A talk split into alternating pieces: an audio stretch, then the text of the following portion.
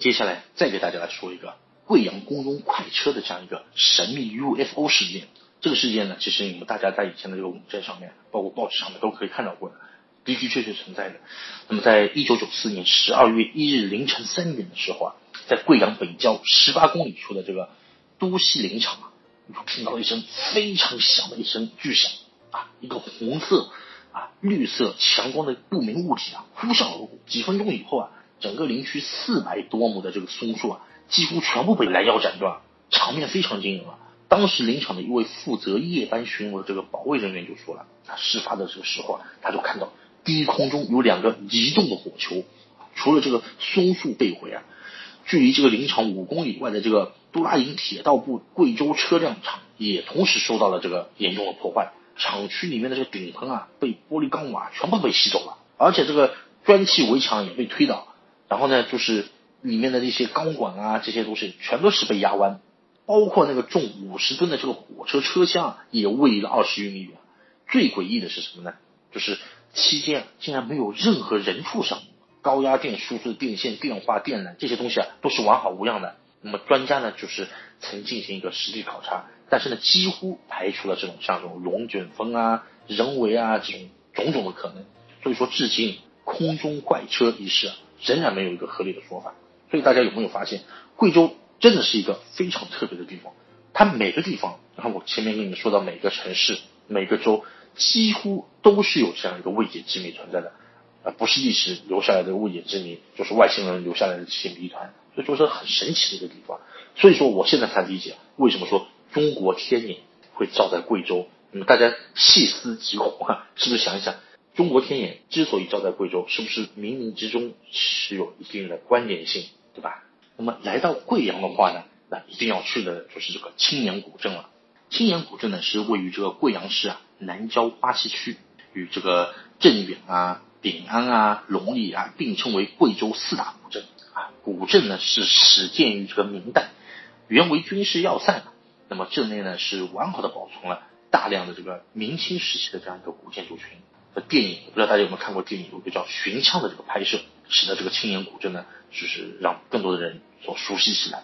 那么古镇建筑呢，也是依山就势，城墙呢用这种巨石啊啊筑于这个悬崖上，有东西南北四座城门。那么镇内呢，这些建筑啊也是非常的精湛，这里面的一些石雕啊、木雕啊都是一大看点。那么镇内的景点大多呢都是风格各异的这种古建筑群，每个景点的话都是独自收费的。所以说你第一次来的话呢，可以购买这个联票，将古城内的这个景点全盘扫过。如果仅仅只是在古城内啊悠闲的这个度日的话呢，就根据啊要挑选的这几个景点分别去买票就可以了。这个大家看一下这个照片。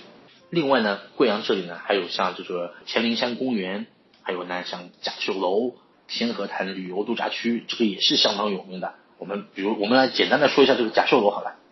就看一下这个照片。甲秀楼呢是这个贵阳的一个标志性的建筑啊，它也是始建于这个明代的，坐落在这个市区内的啊南明河中的一块巨石上，是一座三层的这样一个木质阁楼。甲秀楼呢是第一次来贵阳游客必去的这样一个景点了。啊，这边打卡肯定没错的，这里的夜景也是非常漂亮啊。楼房同样是建于这个明代的这个翠微园，也是可以一并游览的。甲秀楼呢，主要是分为三个部分，就是福玉桥、甲秀楼和这个翠微园。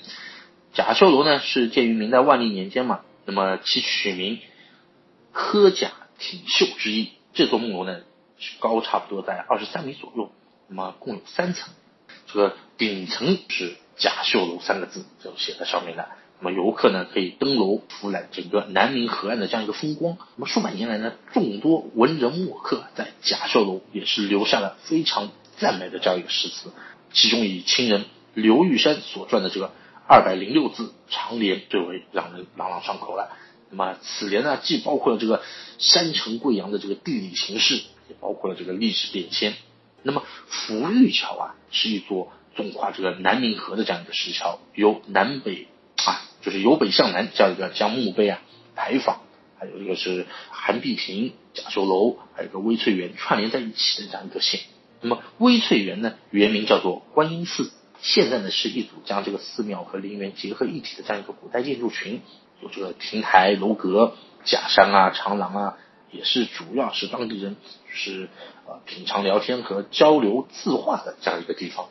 大家很多人都在那边聚集在那边。那其实呢，贵州这里其实还有很多地方都是非常好玩的，也有着一些其他的一些未解之谜。但是今天呢，由于时间的原因，我这边呢也就不一一的这样一个详细的拓展开来说了。像这个呃印江的红关藏独有的这样一个下葬风俗，还有这个月亮山的这个野人野人袭击事件，包括那个六盘水六盘水这边有出现过一个这个六盘水的水怪之谜，这个这个都是茶余饭后啊值得人们一说的这样一些事情啊。很多时候呢，其实就是因为这种神秘的趣事啊，才引得了很多朋友入前去究竟一看，对吧？就是越是神秘的东西，当然越吸引大家的口味嘛。当然，贵州真正吸引人的地方呢，还是当地这种浓厚的民俗文化和令人称奇的这样一些自然景观，确实确实相当的美。